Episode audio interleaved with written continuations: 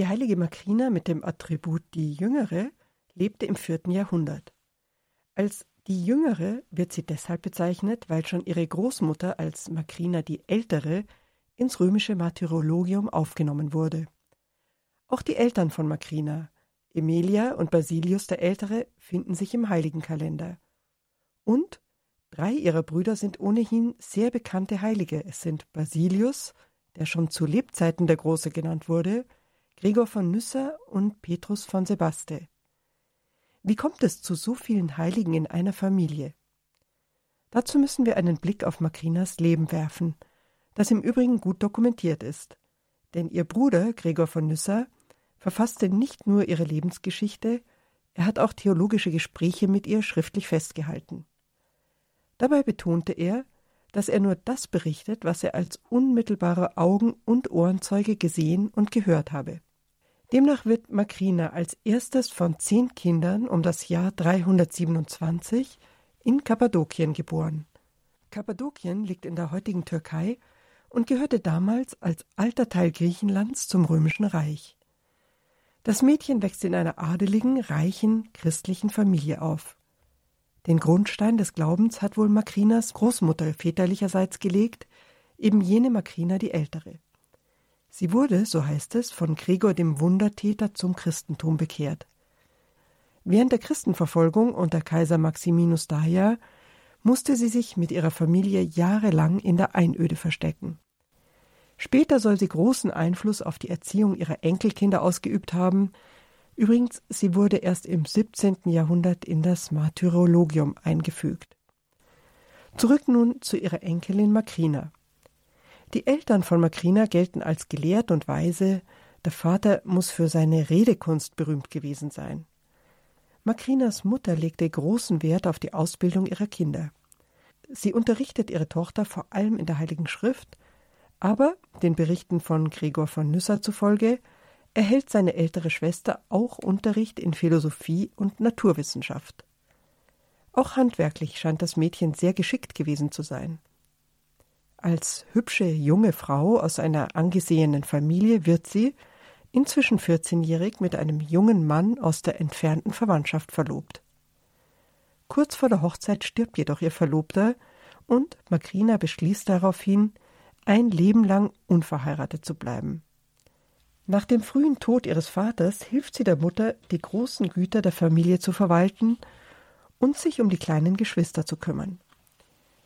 Ihren jüngsten Bruder, den späteren heiligen Peter von Sebaste, erzieht und unterrichtet sie selbst. Überhaupt, es scheint, dass Makrina großen Einfluss auf ihre Familie ausübt. Sie zieht zusammen mit ihrer Mutter auf ein Familiengut nach Pontus. Dort will sie ihr ziemlich prunkhaftes Leben aufgeben und überredet ihre Mutter, gemeinsam ein asketisches Leben zu führen. Auch die Dienerinnen und Sklavinnen der Familie werden zu ihren Glaubensgefährtinnen und gemeinsam bildet die Gruppe eine klösterliche Gemeinschaft ohne Rangunterschiede. Die Gemeinschaft wächst schnell. Wie Gregor von Nyssa schreibt, wird dort unaufhörlich gebetet. Der Psalmengesang soll angeblich gar nicht aufgehört haben und sei gleichmäßig über Tag und Nacht verteilt gewesen.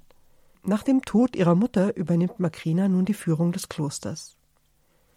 Nicht weit vom Kloster entfernt befindet sich die Mönchsgemeinschaft, die Makrinas Bruder Basilius der Große gegründet hat.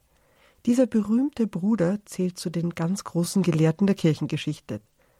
Er, sein Bruder Gregor von Nyssa und sein Freund Gregor von Nazianz gehen später als die drei großen Kappadokier in die Geschichte ein.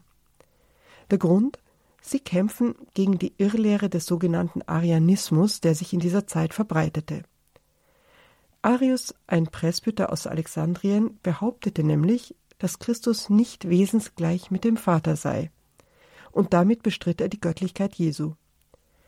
Basilius der Große findet schließlich eine Formulierung, die die Dreieinigkeit von Vater, Sohn und Heiligen Geist erklärt, ohne damit den Monotheismus in Frage zu stellen. Es ist die Definition von einem Wesen in drei Personen, die bis heute gültig ist. Doch zurück zu seiner älteren Schwester Makrina.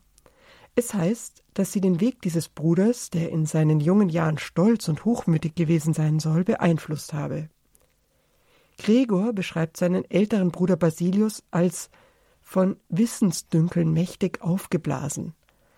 Auch würde er alle Autoritäten verachten. Als Basilius nun einmal stolz gebläht von seiner Ausbildung nach Hause kommt, soll Makrina ihn energisch zur Rede gestellt und ihn schließlich zur Askese bekehrt haben. Zusammen mit seinem Bruder Gregor von Nyssa und seinem Freund Gregor von Nazians gründet Basilius eine klösterliche Gemeinschaft. Seine Ordensregel diente übrigens als Vorlage der späteren benediktinischen Ordensregel. Alle drei werden später Bischöfe. Gregor selbst sah in Makrina seine Lehrerin und sein Vorbild. Mit großem Respekt spricht er von ihren Kenntnissen und von ihrer Weisheit. Er muss ein ganz besonderes Verhältnis zu seiner Schwester gehabt haben. Obwohl er sie acht Jahre nicht gesehen hat, spürt er intuitiv, dass er sie besuchen muss. Als er zu ihr kommt, ist sie schon schwer krank. Allerdings kann Makrina ihm noch ihre Lebensgeschichte erzählen. Sie selbst findet Trost durch den Besuch ihres Bruders. Beeindruckt schreibt Gregor, dass Makrina keine Angst vor dem Tod hatte.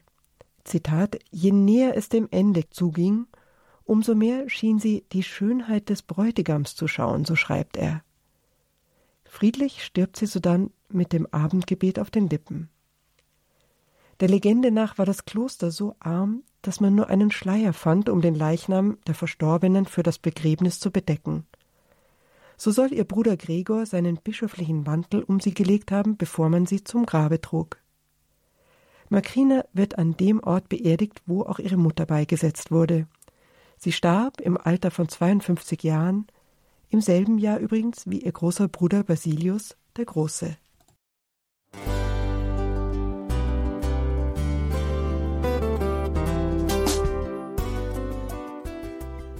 Liebe Zuhörerinnen und Zuhörer, Vielen Dank, dass Sie unser CD- und Podcast-Angebot in Anspruch nehmen.